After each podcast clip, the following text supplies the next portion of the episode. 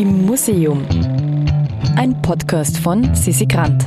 Heute am Bezirksmuseumsmontag die Rosette vom Nordbahnhof. Heute sind wir im Bezirksmuseum im zweiten Bezirk zu Besuch und stehen dort vor einer Rosette aus Sandstein, die zwar so aussieht, als ob sie von einer Kirche stammen würde, es aber nicht tut. Tatsächlich war sie nämlich Teil einer monumentalen Bahnhofsarchitektur, nämlich Teil des Wiener Nordbahnhofs, der in den 1960er Jahren abgerissen wurde. Georg Friedler erzählt uns von seiner Geschichte. Mein Name ist Georg Friedler. Äh, ich leite das Bezirksmuseum seit sieben Jahren.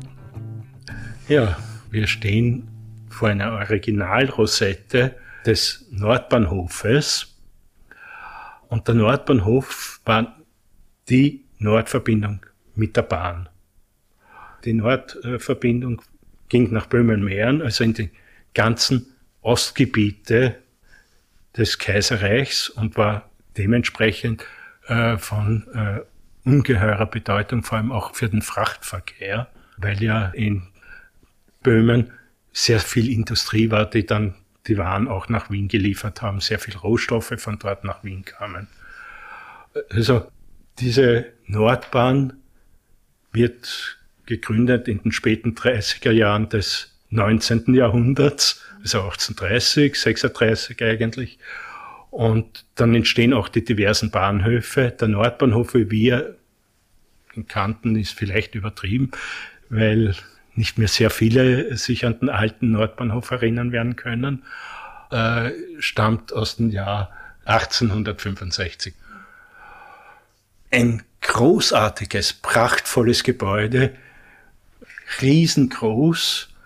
Äh, wenn man sich die Bilder, die neben der Rosette zu besichtigen sind, anschaut, glaubt man manchmal, da, das ist ein Stiegenaufgang in ein Schloss oder in eine sakrale Halle oder sonst irgendwas. Nicht das, was wir heute unter einem Funktionsbau verstehen, sondern wirklich ein Prachtgebäude. Es war auch der prächtigste Bahnhof äh, seiner Zeit in Wien. Und eben einer dieser Originalrosetten befindet sich nach dem Abbruch äh, des Nordbahnhofs 1965 hier im Museum. Normalerweise würde ich sagen, es schaut aus wie die Rosette einer gotischen Kirche im Eingangsbereich. Äh, es ist Neogotik. Wir sind in der Zeit, äh, der Nordbahnhof ist in der Zeit des Historismus errichtet worden, als gotische Burg, Schloss, wie auch immer, und dementsprechend eben auch mit Rosetten. Das Ganze ist aus Sandstein, muss man dazu sagen. Dementsprechend schlecht ist auch der Zustand. Weil der, Haupt, der Nordbahnhof wurde auch infolge der massiven Bombenschäden, die hatte 1965 abgetragen.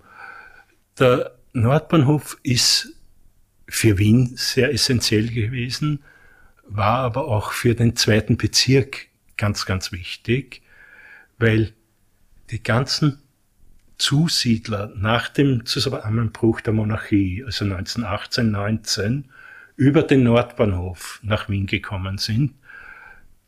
Vielfach auch äh, jüdische äh, Bevölkerung, die dann gleich im zweiten Bezirk hängen geblieben ist.